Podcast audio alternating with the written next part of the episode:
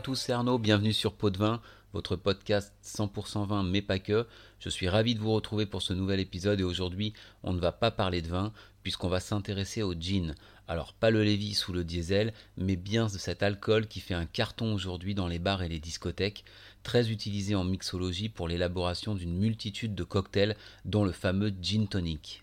Le gin est une boisson spiritueuse obtenue en aromatisant de l'alcool éthylique d'origine agricole, dit plus simplement un alcool de base neutre, avec des baies de genévrier et différents ingrédients qui diffèrent d'un producteur à un autre.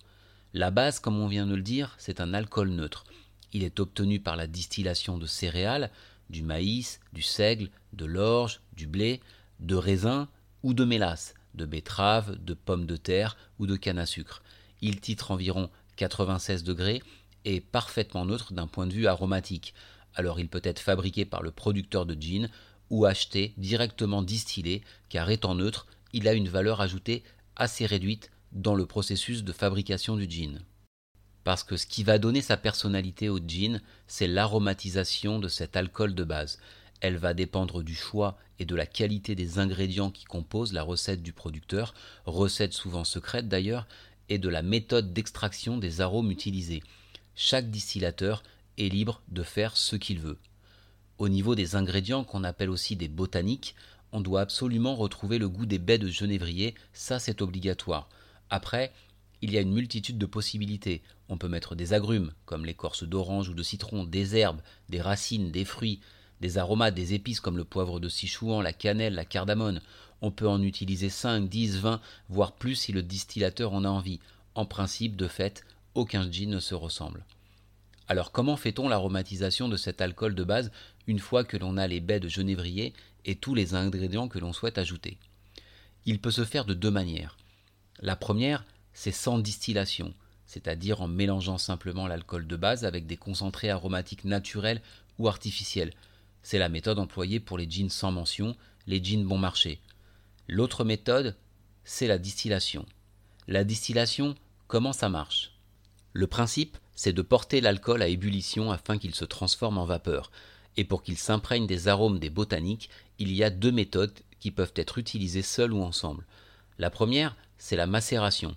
Elle consiste à mélanger dans un premier temps l'alcool de base avec les ingrédients et ensuite d'effectuer la distillation soit en retirant les ingrédients, soit en les laissant. La seconde, c'est l'infusion. Elle consiste à mettre les ingrédients dans un coffre en cuivre ou un sachet en coton en haut de l'alambic sans contact avec l'alcool de base. La vapeur qui se produit grâce au réchauffement, imprégnée des arômes voulus par macération ou infusion, est refroidie et dirigée dans un condensateur où elle repasse à l'état liquide. On obtient le distillat, qui a un degré d'alcool évidemment très élevé. Ensuite, ce distillat est allongé d'eau pure jusqu'à l'obtention du degré d'alcool souhaité, minimum 37,5 selon la réglementation européenne, 40 aux États-Unis, mais ça peut monter à 40 ou 50, c'est le distillateur qui décide. Le processus se termine par une filtration pour éliminer les dépôts éventuels et par l'assemblage si les essences ont été distillées séparément. Grâce à la distillation, on obtient deux types de gin, évidemment plus qualitatifs que le gin tout simple obtenu par mélange. Ce sont le distilled gin, le gin distillé, et le London dried gin. Alors c'est quoi la différence entre les deux? Le gin distillé, c'est un gin distillé comme son nom l'indique, mais des arômes, des extraits ou colorants artificiels peuvent être ajoutés après la distillation, ce qui n'est pas le cas pour les London Dry.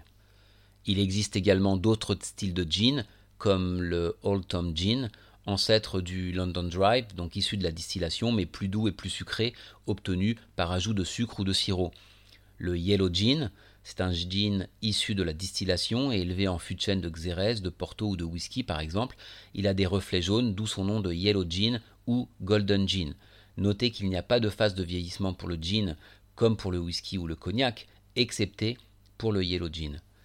Il y a aussi le Plymouth Gin, un gin élaboré à Plymouth.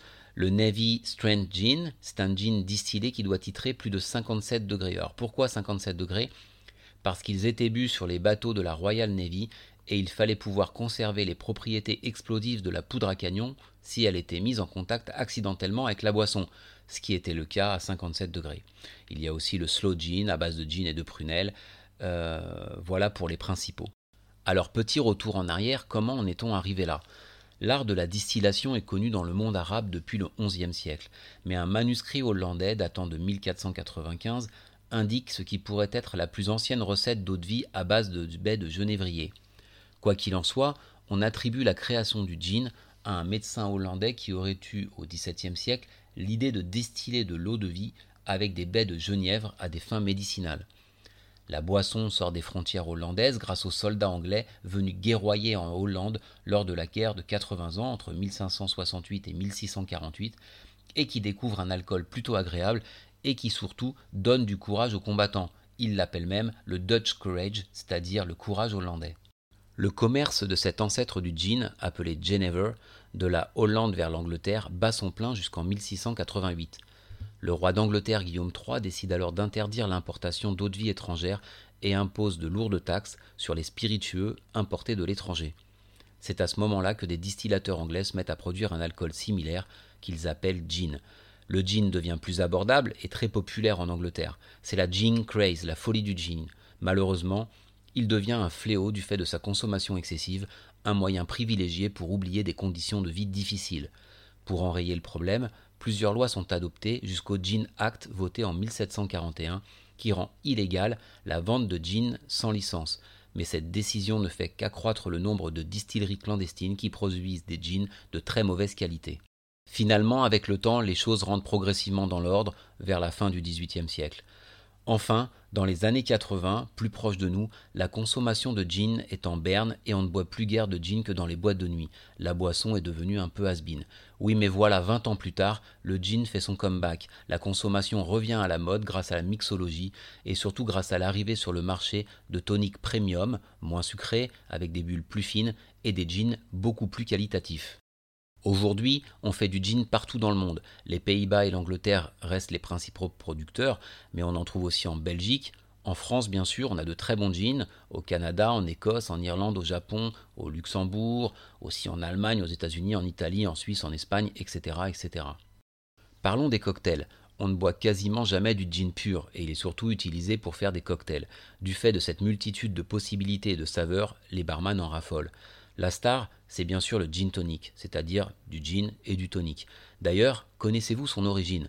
Dans les colonies britanniques tropicales, le gin était utilisé pour masquer le goût de la quinine, qui était alors le seul remède efficace contre la malaria. Vous connaissez probablement aussi le gin fizz. C'est du gin, du jus de citron, de l'eau gazeuse et du sirop de sucre de canne. Mais vous avez peut-être entendu parler du Bramble, du White Lady, du Pink Gin, du Pink Lady, du Ruddy Mary, du Vesper, du TGV, du Negroni, du Martinez, du Forever Young, du London Mule, du Dry Martini, du Tom Collins, etc., etc. Il y en a énormément. Alors pour vous en procurer, vous n'avez que l'embarras du choix. Il y a beaucoup beaucoup de marques de gin, parmi les plus connues Hendrix, Tanqueray, Bridge Ladish, Citadel, qui est d'ailleurs un gin français produit dans le sud-ouest, Beefeater, Bombay Sapphire, etc., etc. Mais il y a plein de jeans artisanaux aussi, notamment en France, qui sont à découvrir. Cela dépend beaucoup de vos goûts et de ce que vous voulez faire avec. Personnellement, moi, celui que je bois le plus, c'est le Nord-Est. C'est un gin espagnol qui vient de Galice. Il a des arômes fruités et floraux. Il est assez aromatique. J'aime bien avec de la tonique. En cocktail, c'est plus compliqué car ces arômes ne se marient pas avec tout. Ça coûte une vingtaine d'euros, mais ça permet de faire un bon petit gin tonic. Voilà, maintenant quand vous commanderez un gin tonic ou un autre cocktail à base de gin dans un bar, vous saurez exactement ce que vous commandez et surtout ce qu'on vous sert. N'hésitez pas à en goûter des différents pour affiner votre goût et à aller dans une distillerie pour en savoir un peu plus sur son processus de fabrication. Tout ça bien évidemment avec modération et sagesse.